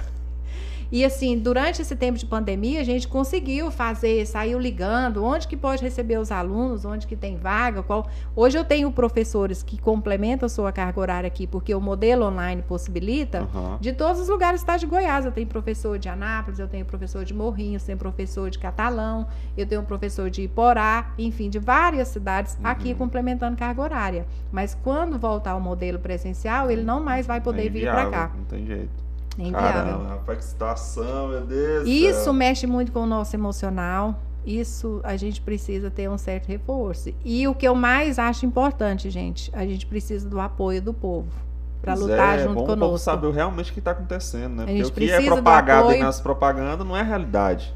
É porque às vezes você vê assim, ah, uma gestão, o que, que a gestão está fazendo? E eu vou falar para vocês, a gente, a gente trabalhou de forma é, online, a, a, gestão da unidade Porangatu como administrativo, por mais ou menos uns cinco meses do ano passado. De lá para cá, a gente sempre trabalhou presencial lá dentro da unidade, é, tentando resolver as coisas, porque a gente achou melhor ficar dentro da unidade. A gente não atende o público porque a gente está sob o peso de uma normativa, né?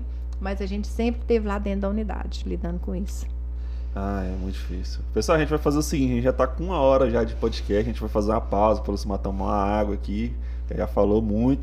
E agora a gente volta novamente, a gente vai para os nossos intervalos, e antes da gente ir para o intervalo eu preciso falar do nosso outro apoiador, que é a Angatu Máquinas. Ela é uma, é uma loja online onde você pode comprar suas máquinas e ferramentas. E o endereço desse site é www.angatumáquinas.com.br. Eles fazem parte do grupo dos compensados Angatu. Então, para quem é de Porangatu já sabe que é um grupo de tradição aqui da nossa cidade. Então, você pode entrar nesse site e fazer sua compra. E se você quiser ficar por dentro das novidades, é, daquilo que vai ser lançado, das promoções, eu quero é, aqui indicar para vocês o Instagram deles, que é Angatu Máquinas. Então, vai lá no Instagram deles, arroba Angatu Máquinas. Você vai, você vai sempre estar acompanhando os stories deles aqui. Eu tô aqui agora no stories deles aqui. Sempre vai ter alguma promoção, sempre vai ter algum preço mais baixo, então vai lá e acompanha, beleza? E a outra empresa que também quero falar para vocês é a do fone. Então se você quer trocar seu celular, comprar película, capinha, tudo para o seu celular você vai encontrar lá. Além de relógio inteligente, caixa de, de som JBL, tudo você encontra lá, todo tipo de acessórios. Ele tem também uma película própria da do fone, criada por eles, desenvolvida por eles, película super resistente. E o Instagram deles é do fone underline oficial. Todos esses Instagram, galera, estão aí na descrição do vídeo. E aqui também na, no canto superior da tela também está passando os QR Codes. Basta você apontar sua câmera e você pode ser direcionado para as redes sociais dele, beleza? Então a gente vai para o nosso intervalo aqui. Agora eu volto, vou ler todos os comentários, beleza? Já vou voltar lendo os comentários. Já vai deixando sua pergunta. Lembrando que para você participar do chat, você precisa se inscrever no canal. Se você não se inscrever no canal, não tem como você mandar sua pergunta. Então se inscreva no canal. E tem até uma pessoa que na hora que eu estava falando sobre isso, é, queria é, mandar uma pergunta, mas não tá sabendo. É só você se inscrever aí no canal, beleza? Inscreveu, passou um minuto, pode mandar pergunta. Então pode soltar o comercial, Matezeira.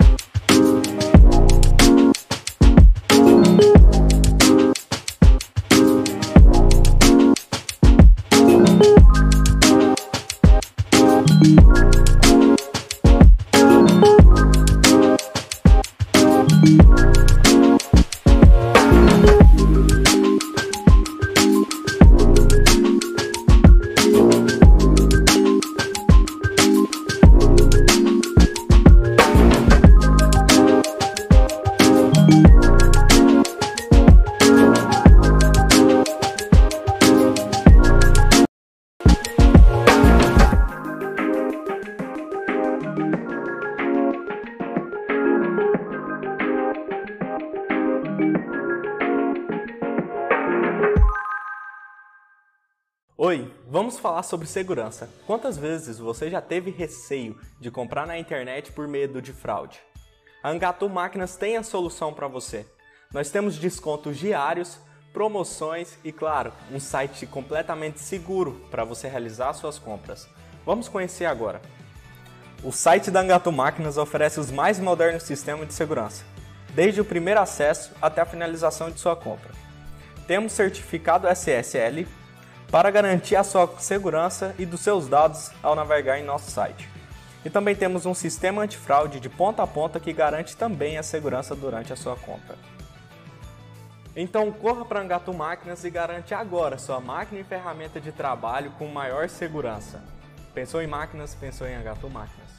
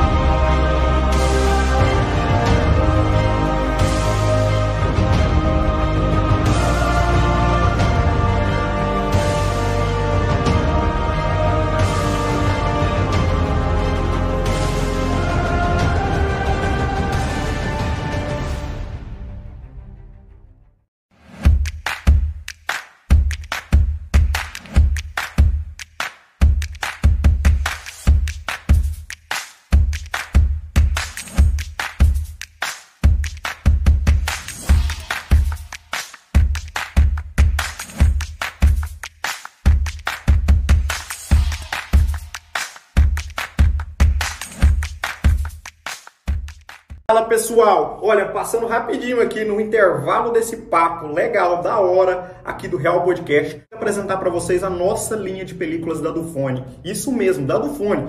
É exclusiva, só tem na Dufone. É a Dufone Pro. O que ela tem de diferente, você me pergunta? Gente, essa película ela não quebra com facilidade. Ela não quebra, na verdade, né? E ela garante máxima proteção pro seu telefone. Então tá esperando o quê? Venha conhecer e garantir a melhor película do mundo. E melhor ainda, com um mega cupom de desconto que eu vou deixar para você aqui.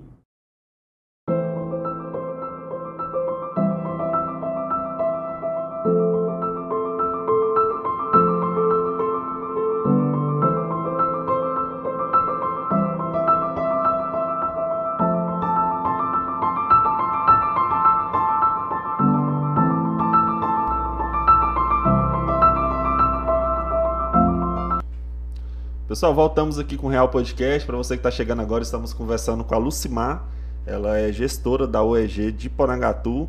E a gente está trocando ideia aqui. Se você quiser participar da nossa conversa, você também pode, através do nosso chat, beleza? É, antes de a gente prosseguir aqui e ler os comentários, vocês falar do nosso outro apoiador. vocês acabaram de ver aí os vídeos dos nossos apoiadores. Quero falar agora da Mara Móveis. Se você quer comprar móveis para sua casa, trocar aquele sofá que já está meio ruim, trocar o seu guarda-roupa, tudo que você precisar de móveis, eu quero indicar para vocês a Mara Móveis. Fica ali na Avenida Federal para quem mora em Porangatu. E o Instagram deles é Mara Móveis Porangatu. O Instagram mais fácil que existe, Mara Móveis Porangatu. Vai lá também, sempre fica de olho nos stories, que eles sempre estão postando promoções. É, a forma de pagamento deles é muito boa. Eles dividem no cartão, então é top. Vai lá, Mara Móveis Porangatu. Beleza? Então agora deixa eu dar uma olhada nos recados, que toda hora eu tô falando que vou ler, ler um pouco e paro. Mas é porque o papo tá muito bom hoje. Então vamos lá, deixa eu ver aqui onde que eu parei. É, o Matheus já li. Achei. É, Lu, é, Lucimar, em relação aos próximos vestibulares que virão, é possível a educação física voltar? Sim, é possível a educação física aquilo, voltar, né? né? É, dentro da perspectiva de que haverá então um concurso para professores da área de saúde, uhum. nós fizemos o ofício, já encaminhamos inclusive hoje, né, para o reitor, para que o diretor do Instituto de Ciências da Saúde possa incluir nesse processo, então, nove docentes efetivos para o curso de Educação Física da UEG de Porangatu.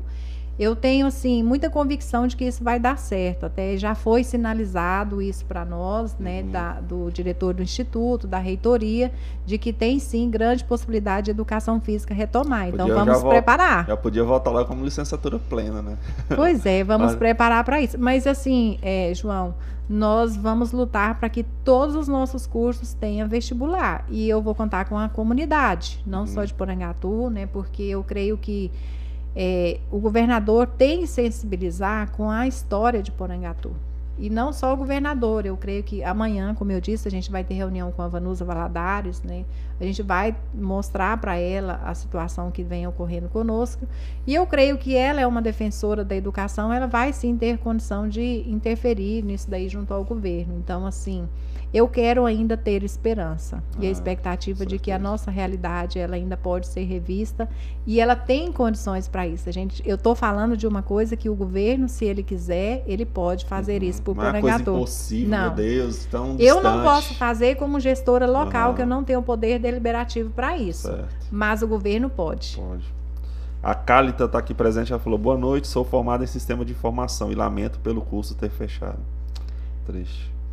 É, a, o professor Fernando, a reestruturação da UEG depende do orçamento do governo do estado de Goiás. Se não aumentar esse orçamento, não haverá concurso para docentes, não haverá vestibular. Enfim, dependemos do governo. É o que você acabou de falar, né? Sim, a gente precisa que esse, o orçamento seja aumentado. Por exemplo, não só 2% mais resolve a nossa situação, levando em conta que a universidade ela tem que caminhar num horizonte de crescimento. Uhum. Então, eu não posso caminhar aí 10, 15 anos com apenas 2%. No, no, a gente tem que aumentar isso, porque eu tenho que pensar no desenvolvimento e aumento das atividades de pesquisa, de ensino, de implementação de melhores condições de estudo para os nossos alunos. Então, assim, a gente tem que querer mais. Nossa, eu fico tão grilado que eu fico vendo o conforto que esses caras têm, tanto de assessor, tanto disso, daquilo direito a tanta coisa. E quem está para nos defender nesse uhum. momento? Aí isso é o que fica a pergunta, né? Quem é. está para defender de fato ao EG Porangatu e não só o EG Porangatu, isso aí que agora eu quero até falar, João, porque eu penso não só em Porangatu, porque eu tenho contato com os meus colegas gestores de outras unidades, como por exemplo aqui o Norte Goiano, Minasul, São Miguel do Araguaia, Crixás, Niquelândia, que passa por essa mesma situação que nossa aqui. E assim, lá também eles têm o público que precisa então do apoio para essa continuidade. Eu creio que eu, assim, a maior e mais bonita característica da Universidade Estadual de Goiás é ela existir nos extremos do estado.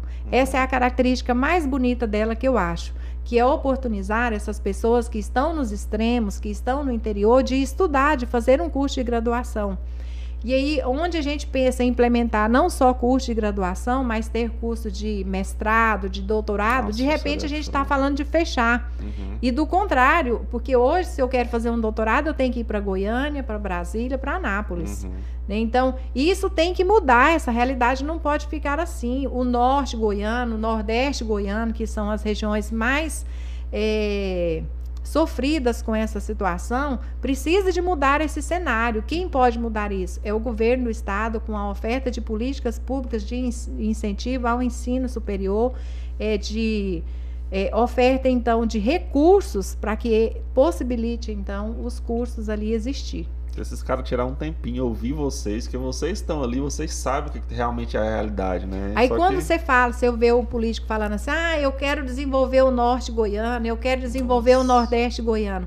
Como você pensa em desenvolver o município se você não coloca ali, por exemplo, aqui na região, qual o curso de agronomia que a gente tem? Qual o curso que a gente tem que tem um aparato científico, acadêmico, para a nossa cadeia produtiva local, uhum. aqui do norte goiano? Nem. Atende a realidade daquele lugar, Nenhum. Né? Não tem. Então, assim, quando se fala que vai falar do que eu quero ver o desenvolvimento desses lugares, eu falo que o desenvolvimento deles perpassa pela academia. Uhum.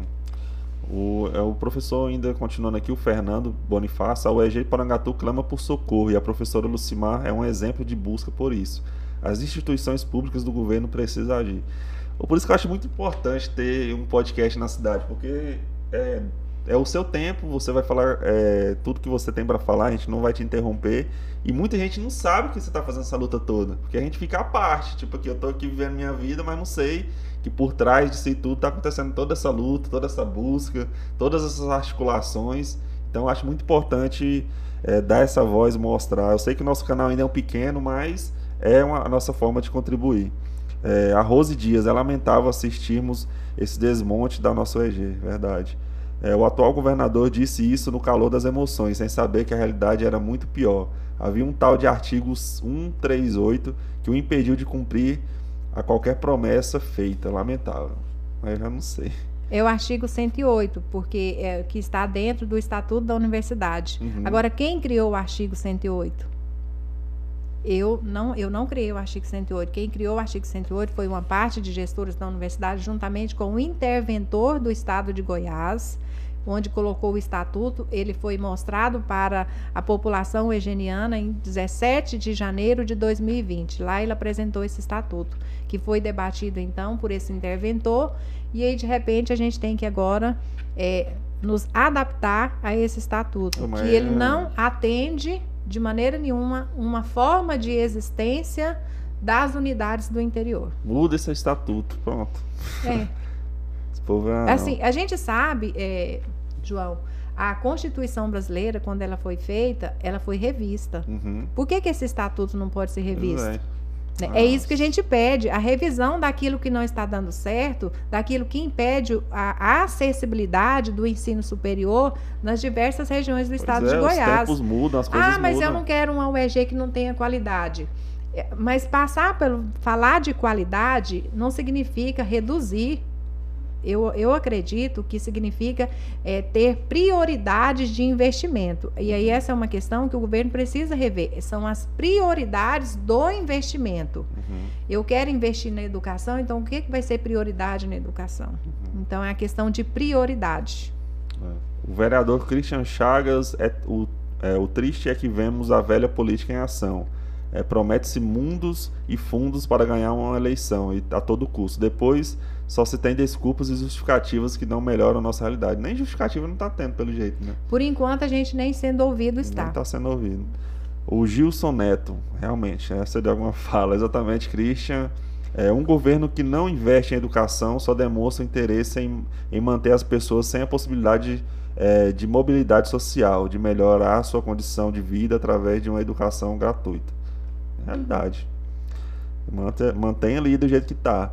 É, ele continuando ainda que o Christian, não nos enganemos, a UEG pode fechar. Já vimos isso acontecer com a escola paroquial, com o colégio Senec.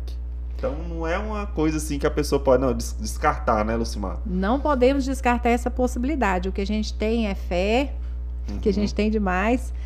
A gente cria expectativas em torno disso, mas só nos cabe isso. Uhum. Agora, o que cabe resolver a situação, quem tem a caneta na mão nesse momento é o governo do estado, é a reitoria que precisa sentar, conversar e chegar num consenso da continuidade da UEG de Porangatu. Uhum. Professor Fernando aqui, precisamos cobrar um concurso público urgente para docente, chamar os técnicos administrativos do CAD de reserva, cadastro de reserva, cobrar investimentos de fato que faça a diferença. Rose Dias, eu, eu explico o vídeo, uai. É a velha política de sempre, aquela que nos ludibria sem dó nem piedade. O Breno Henrique, o EG é importante, não somente para o Panogatu, mas para todo o norte de Goiás, é realmente. É, o professor é, Fernando, o EG está no limbo do atual governo, não existimos para o Caiado. É, o Christian, quando temos um governo que vem de uma família que sempre foi rica, que teve a oportunidade de se formar médico, fica difícil enxergar a realidade de quem precisa de um diploma gratuito, que é o EG oferta. Porangatu se tornou unidade devido à baixa quantidade de professores efetivos. Já Uruaçu só saiu na frente devido ao curso de direito, que fez com que Uruaçu aumentasse seu quadro de efetivos. Então, e nós tivemos a oportunidade de ter o curso de direito aqui, foi discutido isso, mas na época eu não sei se você lembro, lembra, lembro né, teve discussão. audiência pública, uhum. na época onde o Júlio da Retífica ainda ele se propôs a discutir isso dentro, mas foi assim, a forma como é que diz, disse que tinha que ter curso de direito é que não foi bem elaborada, você entendeu? Porque assim, para se discutir um curso dentro da unidade universitária, da, do, de um campus, né? É necessário que se reúna a comunidade acadêmica, que o gestor, toda a equipe ali possa discutir que curso seria o mais viável e, e não só a comunidade acadêmica, mas ouvir também os alunos do ensino médio, que é o interessado em fazer o curso. Mas a gente sabe que, então, naquele momento ali, houve vários contratempos, né? Eu não estava na gestão na época, mas que impediu a aprovação do curso de Direito para Porangatu. E se nós tivéssemos top, né? o curso de Direito, a gente tinha tido o título de campus, porque o que levou o título de campus para o EG de Uruaçu foi o curso de Direito, porque aí teve que abrir concurso para o curso de Direito, uhum. e logicamente eles ficaram com um quadro maior de efetivos que o nosso. Entendi. O Gilson Neto, temos que falar logo o ponto. Vanusa e Ronaldo Caiado prometeram recuperar nosso campus em Porangatu, e nos garantiu que nenhum curso seria fechado. É, infelizmente fez nossa universidade de palanque político e nosso povo de trouxa. É, o que outros governadores fizeram, Caiado hoje faz com a cara dura.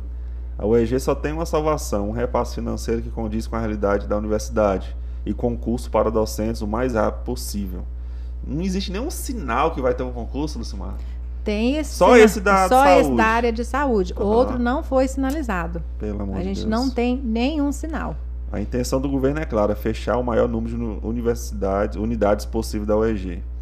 É, parabéns do CIMAR por mostrar para a nossa população a realidade da, no, da, nossa UEG e por lutar por nossa universidade, o Christian. A Maria Isadora, faço das palavras do Christian as minhas. O Maxon Rodrigues, hoje a UEG, mais especificamente a Uniporangatu, é, de nossa cidade tem a oportunidade de ofertar muito mais que apenas curso de graduação. Aquilo que você falou, né? Sobre as extensões, os projetos. Sim. Nossa, é, é triste, cara. É, ela ainda é uma ferramenta que o norte goiano, o norte goiano possui para efetivamente ofertar mão de obra de qualidade, não apenas para a nossa cidade.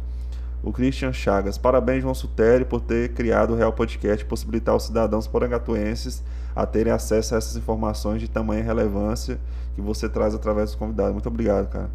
É, o Maxon Rodrigues, mas para diversos lugares, como os estados do Pará, Tocantins Maranhão, o próprio Goiás, etc. Sou muito grato a Deus por ter tido a oportunidade de me formar na Universidade de Porangatu. Afinal, sem concurso público será impossível reverter a situação de uma vez por todas. Se conscientizarmos é, que essa causa é social, cobraremos posicionamento de todos os nossos representantes. Aí o Matheus aqui, o Matheus Ritmos, nesse período de pandemia, como você está fazendo com a aula de campo de, de geografia? Como o professor de geografia pode fazer para inovar nesse período remoto? Então, é uma pergunta interessante. Você acredita? Eu sou, assim, uma das adeptas e apaixonada por aulas de campo. Uhum. Quem passou pela UEG Porangatu durante o tempo que eu estou lá, eu comecei a fazer trabalho de campo desde meu primeiro ano de entrada. 2006, eu fiz trabalho de campo. É o chama do curso de geografia. É o chama né? do curso de geografia. Eu defendo o campo no sentido de que é naquele convívio com o local que você vai ter a oportunidade de conhecer os processos que ali ocorrem e ter o contato com o objeto de estudo. Uhum. Assim eu defendo o estágio, não só na questão da geografia, aula de campo, geografia, mas eu defendo o estágio no sentido de que é o contato do aluno com o objeto de estudo. Como é que você vai formar uma pessoa em qualquer área que seja, sendo que ela não tem esse contato com o meio onde ela vai atuar? Né? Então, assim, se geografia atua na análise do espaço e nas suas diversas, no território, na paisagem, enfim, é, a geografia precisa ter esse contato. Uhum. E as aulas de campo, ela é uma oportunidade disso acontecer. E um dos locais onde eu mais fiz trabalho de campo foi no Jalapão. Uhum. Né? Inclusive, na segunda-feira passada, eu fiz uma live com o pessoal do programa de pesquisa e pós-graduação da UEG, que me convidou para fazer uma live sobre a minha experiência no Parque Estadual do Jalapão. E aí a gente vê assim a importância dos longos anos, dos 13 anos que eu fui seguidamente no, no Jalapão, para uhum. me tratar com os meus alunos de geomorfologia aqui sobre processos sedimentares. Uhum. Então, como é eu falar de um processo sedimentar num livro didático com a maquete e lá no campo, é, vendo o processo? Outra história, né, a história é outra. E faz com que os alunos apaixonem pela realidade do curso exatamente pelo trabalho de campo. Uhum. Agora, como eu estou fazendo nesse período online, né? Eu digo para vocês, eu estou fazendo trabalho de campo online. Eu pego minha maquininha, tipo essas que vocês têm aqui, uhum. minha câmera, tenho o suportezinho, vou para as serras da região, vou para os lugares, vou para o córrego, vou para os barrancos. Uhum. E ali eu explico todo o processo que está ocorrendo ali, pego a minha aula, eu tenho um canal no YouTube, uhum. coloca lá professor Lucimar, que vocês vão achar meus trabalhos de campo. Eu gravo a minha aula, vou edito ela e publico para os meus alunos. Vocês, eles não estão lá no campo, mas eles estão tendo a oportunidade de ver os processos daquilo que eu iria falar somente com um slide, por exemplo. Eu vou lá no campo e tento mostrar para eles. Então eu tenho feito sim aulas de campo online. Top demais. É adaptando, né? É adaptando a realidade é... que a é. gente tem, né? E a Rose Dias Lucimar, que orgulho de você. Parabéns pelo compromisso, coragem e luta pelo verdadeiro propósito da nossa tão querida UEG, que o ensino, é, que o ensino pesquisa e extensão. É, é o Maxon Rodrigues, parabéns, Lucimar. E parabéns, professora Lucimar, por sua participação nesse excelente canal de comunicação que é o Real Podcast. A comunidade UEGiana agradece. Obrigado aí ao professor Fernando pelas palavras e o GH. É, professora, parabéns pela defesa da educação pública. Existe é, existe como projeto do governo Caiado a possibilidade teórica de deixar apenas cinco unidades da UEG no estado todo? É, é destruir a educação pública. Existe sim? É porque o que, que acontece? Nessa nova reforma administrativa, a UEG foi estruturada em oito campos. Uhum. Né? Então, se há uma especulação, mas nós não temos fala do governo em nenhum momento dizendo que vai ficar somente esse, esses oito campos. O que a gente vê, assim, a gente fica com uma certa tensão, um certo medo, né, de que é, como é que vai acontecer, porque a gente está vendo exatamente as unidades de entorno sendo fechadas e esses campos aí sendo fortalecidos. Então a gente teme, mas a gente não tem isso como palavra do governador. Isso aí a gente tem que dar César o que é de César, né? Então a gente não tem essa fala em nenhum momento dele. Mas a, Uni a Universidade Estadual de Goiás foi estruturada em oito campos e dentro desses campos as unidades. E quem está enfraquecido nesse momento? As unidades. E por que elas estão enfraquecidas? Porque não tem docentes efetivos nesses locais onde tem demanda, João. Entendi. É interessante que a universidade é necessário que a reitoria e todo o corpo gestor maior da universidade tenha coragem de fazer é, uma avaliação também da realidade da universidade, no sentido de que Porangatu, nós temos demanda para todos os cursos Uhum. e, tem, e não temos professores. Mas nós temos unidades universitárias que não têm demanda, mas têm professores do quadro Quem efetivo. que olha isso? Então, assim, hoje são os diretores de instituto, que os diretores de instituto, então, precisa fazer uma avaliação. A universidade, ela vai existir somente em torno dos 75% de efetivos ou vai, e vai deixar de levar em consideração esse importante dado, que é a demanda, e vai considerar apenas os 75% de efetivos? É isso que nos choca. É isso que a gente pede que seja revisto, porque assim, para mim a universidade, ela tem que existir onde tem demanda, né? E nós temos a demanda, mas não temos professores. E quem pode resolver a nossa situação? A gente já falou, né? Entendi. Quero aproveitar aqui, quero mandar um abraço aí para nossa diretora Wanda, lá do CEPI Gessina Borges, para meu amigo professor Alberto, para Maiara também está presente aqui na live, beleza? Um salve aí para vocês, muito obrigado pela presença. E você falou agora sobre a questão da estrutura do EG, eu lembro quando eu estudava lá, é, a gente tinha um ônibus para a gente fazer nossa aula de anatomia lá em Goiânia. Eu lembro que minha esposa também, que formou em História, fez algumas viagens também. Eu lembro que eu fui participar de algumas viradas culturais, tinha até um carro, parece, que, que fez esse deslocamento quando eram poucas pessoas. E o que, que aconteceu com esses. Com esses Nossos É. ônibus estão parados desde 2018. Quando foi em 2018, teve o corte de verbas para a universidade. Então, assim, tudo que a gente tinha de diária foi cortado. Uhum. 2019 tirou os nossos motoristas de ônibus. Então, sem motorista, sem verba, quem- o ônibus vai andar como, né? Então, nós não temos. Aí, nosso carro também, o carro né, pequeno, que era de transporte, que a gente ia para Anápolis, É. reunião, aquela coisa toda, que levava aluno, às vezes precisava levar um ou dois alunos para uma Uhum. atividade esportiva em algum lugar também, ia no carro. Isso tudo foi cortado de Porangatu. Eles levaram embora. Os ônibus estão lá no pátio da UEG, estão sem manutenção desde 2018, de forma que eles não ligam, a gente não sabe, né, a bateria está tudo acabado, Meu né? Os Deus. pneus, a gente sabe que o pneu sem ficar sem movimento, ele vai ressecar. Aham. Então, se tivermos a- uma, falar assim, a partir de amanhã vamos funcionar, eu preciso então de uma revisão completa nesses veículos, nos Meu ônibus. Deus. Eu preciso de motorista para esses ônibus, né? Então, assim, eu preciso de condições de ofertar as atividades de campo, porque elas precisam voltar. Parece uma bola de neve, né? Faltou uma coisa lá que vai girando, girando, Foi. chegou até na parte Então, assim, estrutural, na infraestrutura da UEG. em si, na infraestrutura local. A gente tem ali hoje a quadra, né, coberta, mas a gente hoje era também um não sonho pode ofertar. Era um época ter. sonho. E aí, deixando de ofertar, ficou sem dois anos o vestibular de educação física, ali com a quadra coberta. E assim, a gente fica pensando que o governo não pode deixar uma estrutura do tamanho dessa da unidade de Porangatu, que é uma da, a segunda maior da Universidade Estadual de Goiás, é, ficar ali sendo a- acabando as mínguas, Essa é a né? E tá É, aqui na em nossa termos cidade. de tamanho, tá aqui no Aham. nosso, a, a unidade de Porangatu era porte 2. Caramba, não sei. Então, assim, ela não pode ficar assim sendo destruída, acabada com tudo, por causa de descaso, né, de investimento de políticas públicas para a Universidade Estadual de Goiás. Mas vai gerar mais um gasto pro bolso Mais nosso, um gasto. né? Agora Porque vai ter vê que arrumar uma tudo isso. qual lugar na cidade que tem uma estrutura que nós temos ali hoje? Nós temos auditório, nós temos as salas de aula, todas as salas com ar-condicionado, né? E assim, a gente está continuando fazendo as manutenção do ar-condicionado, porque Porangatu sem ar-condicionado na sala, a gente sabe que é um é caos possível. né?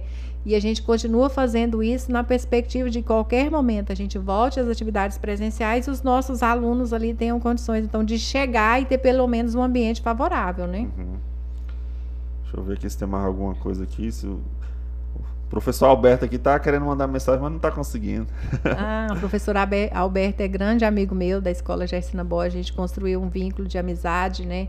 Muito interessante, ele é um excelente profissional. Pô, Um cara abraço para você, eu Fico Alberto. besa com a Muito inteligência dele. inteligente. O cara Abraço para você, estimada amiga Alberto. E assim, eu gostaria de agradecer também Aham. o apoio que a gente tem tido dos nossos professores, dos nossos alunos da UEG Porangatu e dizer que a força deles, a força positiva deles em continuar essa luta com a- conosco é que nos faz assim ter a motivação de continuar lutando para que Porangatu não feche as portas. Show de bola. Pessoal, então acho que é isso, né? Conseguiu falar tudo? Sim, eu acredito que sim, a mensagem da UEG de Porangatu está dada, né? A importância, a nossa importância no cenário, não só de Porangatu, norte goiano, mas em todo o nosso Brasil, né, com relação à formação de pessoas, ao ensino de qualidade que a gente teve, que a gente tem ainda com os cursos que a gente ainda oferta, né? Uhum. E que essa realidade que vocês conheceram hoje, ela pode ser mudada, porque hoje é uma realidade triste, uhum. né? Ela pode ser mudada se a gente todos nós abraçarmos essa causa, vamos cobrar mesmo dos poderes público, legislativo, né, e do nosso executivo, para que possa ter um olhar para Porangatu, para que a unidade de Porangatu continue a existir. E qual olhar? Docentes efetivos, né? Então, não só docentes, mas um corpo técnico administrativo. Porque, João, eu tinha, antes, quando eu comecei a minha gestão, eu tinha, a gente tinha 28 é, é, técnicos administrativos. Uhum. Hoje eu tenho seis. Meu Deus. Então, para a gente manter tudo isso daí, ainda bem que eu tenho muito a agradecer, e aí o meu carinho especial a todo o corpo técnico administrativo de Porangatu, que eles realmente envolvem, a gente fica depois do horário, fica assim, tentando resolver as situações para que não sobre problema para ninguém, que a situação do aluno seja de fato resolvida, né? Uhum. Então, assim, eu tenho um povo muito compromissado, tenho o Christian, que é meu braço direito, no sentido de que ele está sempre ali do meu lado, vamos, mas vamos fazer isso, vai dar certo, né? Incentivando para que a gente acredite que realmente a coisa possa fluir e dar certo, é né? É importante ter esse apoio. Ó, temos um último comentário aqui do professor Alberto Miranda. Conheço a professora Lucimar e sou testemunha das boas intenções dela ao assumir a gestão da UEG. Acredito que os projetos da extensão sejam o foco principal, objetivando levar a UEG à comunidade. Desejo para o UEG programas efetivos eh, de Estado e não de governo. É isso que nós precisamos, de uma política institucional né, que garanta a continuidade da instituição Universidade Estadual de Goiás como lugar público de ensino gratuito para aquelas pessoas que não têm condições e também para aquelas que têm condições, é, de forma que essas pessoas possam é, estudar conosco e continuar morando nos seus lugares onde está a sua família, por exemplo que não seja obrigado uma pessoa que quer fazer um curso de graduação sair de Porangatu e ir para um outro lugar, outra cidade, deixando aí família e tudo. Então, assim, que as pessoas possam ter condições de estudar onde elas moram, ou pelo menos nas cidades vizinhas, né? Uhum. Como eu disse, nós, eu agradeço muito também às prefeituras das cidades vizinhas que é, dedicam seus transportes, uhum. os ônibus, que esses alunos vêm estudar aqui conosco. É uma parceria muito importante, é por isso que nesse momento eu chamei todos eles para vir discutir Com conosco certeza. e cobrar também, juntamente comigo, é, de que o Poder Executivo do Estado de Goiás possa rever a situação da UEG de Porangatu. Uhum. Pessoal, é o seguinte, qual que vai ser meu compromisso aqui? É, o professor Fernando Bonifácio Ferreira, ele colocou aqui, ó, hashtag concurso público para docente já, que é hashtag, certo? Todos os cortes que vão ser lançados aqui, eu vou colocar essa hashtag lá também, que já Sim. vai ser uma forma de impulsionar que, que eu quero de vocês? Que vocês compartilhem, né? Manda para o máximo de pessoas possível. O que, que acontece? Nós temos o nosso canal de cortes, que é o Cortes do Real, e também no nosso Instagram a gente é, solta os trechos né, das falas é, mais importantes, vamos dizer assim. A gente separa por trechos, tipo assim, é, falando sobre o, os cursos da UEG. Aí a gente vai lá e solta uma fala da Lucimar falando especificamente sobre isso. Eu quero que vocês peguem né, esses trechos, baixem, se quiser que eu que eu envio, me chama lá que eu envio também, pra vocês jogar no, nos grupos de WhatsApp e tudo aí pra gente divulgar, né? Quanto mais pessoas souberem, vai saber mais, é, mais sobre a realidade da UEG de Porangatu, que é tão importante aqui para nós. Então esse eu vou fazer, vai ser meu compromisso. Então todos os cortes eu vou colocar essa hashtag e eu conto com vocês aí para estar tá compartilhando. Nosso Instagram tá rodando aí na tela agora, né, Matheus? É o Real Podcast UFC. Então a gente vai começar a postar os cortes aí a partir de amanhã Durante a semana a gente vai postando é, um pouquinho cada dia. E vocês vão lá, compartilhem, manda para seus amigos, baixa o vídeo, manda nos grupos do WhatsApp. Vamos fazer esses vídeos aí rodar, beleza? É, o Gilson Neto mandou aqui: temos que chamar o povo para ir para as ruas cobrar é, e nas redes sociais. Valeu, meu amigo, um forte abraço, excelente trabalho, maravilhosa entrevista. Obrigado, Maiara. E o Gilson Neto, acadêmicos e população, tem que apoiar mais as entidades estudantis de base porque são uma forte frente na luta pela universidade e pela educação pública. Então esses são os comentários. Muito obrigado, Lucimar. Lucimar, quem quiser te encontrar nas redes sociais, qual que é seu Instagram? É Lucimar Gel. Lucimar Gel. Sim. Tá aí na descrição do vídeo também, beleza? Lucimar Gel, tudo junto, facinho. Vai lá que você vai sempre estar acompanhando aí as postagens, as atualizações também sobre a UEG. O EG também tem o Instagram pessoal deles, né? Sim, o EG Porangatu. O EG Porangatu faz também, vai lá, segue. Depois eu vou acrescentar aqui também na descrição desse vídeo.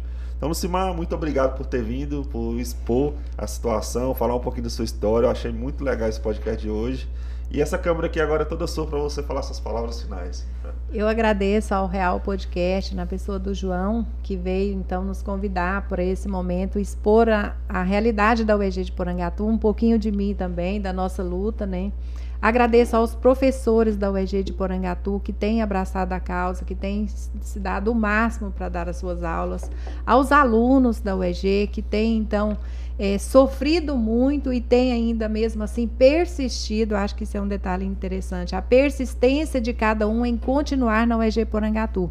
Não desistam, vamos continuar. E comunidade norte goiano, vamos juntos nessa causa comigo, né, com a UEG Porangatu, é, clamar aos poderes de base, ao executivo dos nossos municípios, para que faça essa interferência junto ao governo do estado de Goiás pela nossa continuidade. O EG Porangatu não pode fechar. E eu estou aqui também para lutar e defender, e é o que estou fazendo agora, mostrando a vocês a realidade para que vocês possam vir e lutar conosco. Meu abraço especial a cada um de vocês, obrigada pelo carinho. Valeu. Pessoal, para finalizar aqui, quero falar do nosso último apoiador, que é a Navy Way. Então, se você que, você que é homem aí, ó, quer dar um trato no seu guarda-roupa, quero indicar para vocês a Navy Way. O Instagram deles é Navy Porangatu. Você que mora em Porangatu aqui, eles ficam ali próximo ao Bradesco, em frente à faixa elevada. Então, se você quiser aí é, comprar roupas casuais, roupa para fazer atividade física, todo tipo de roupa, todo tipo de moda da cabeça aos pés você encontra lá na Navy Way, beleza? Moda masculina. Lá também tem roupas femininas, mas o forte deles lá é a masculina, beleza? Então Navy Way, Porangatu no Instagram, vai lá. E agradecer a todos os nossos apoiadores aí que estão chegando, tem uma galera aí chegando. Muito obrigado mesmo por apoiar esse projeto. É um projeto novo.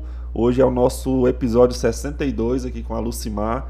Foi muito top e é isso. Não se esqueçam de deixar o like, de se inscrever no canal para que a gente possa fazer, continuar com esse trabalho, beleza? Então é isso. Segue também o Mateuseira lá, underline Mateuseira, underline, tá tudo na descrição. Me segue também no meu Instagram pessoal, Sutério João, beleza? Então é isso. Muito obrigado a todo mundo. Tamo junto. É nóis.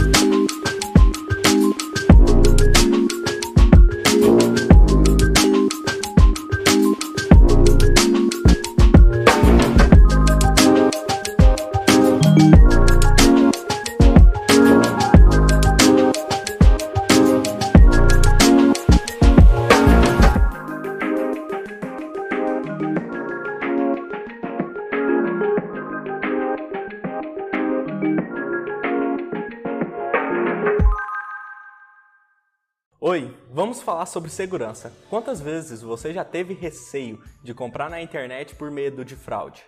A Angatu Máquinas tem a solução para você. Nós temos descontos diários, promoções e, claro, um site completamente seguro para você realizar suas compras. Vamos conhecer agora.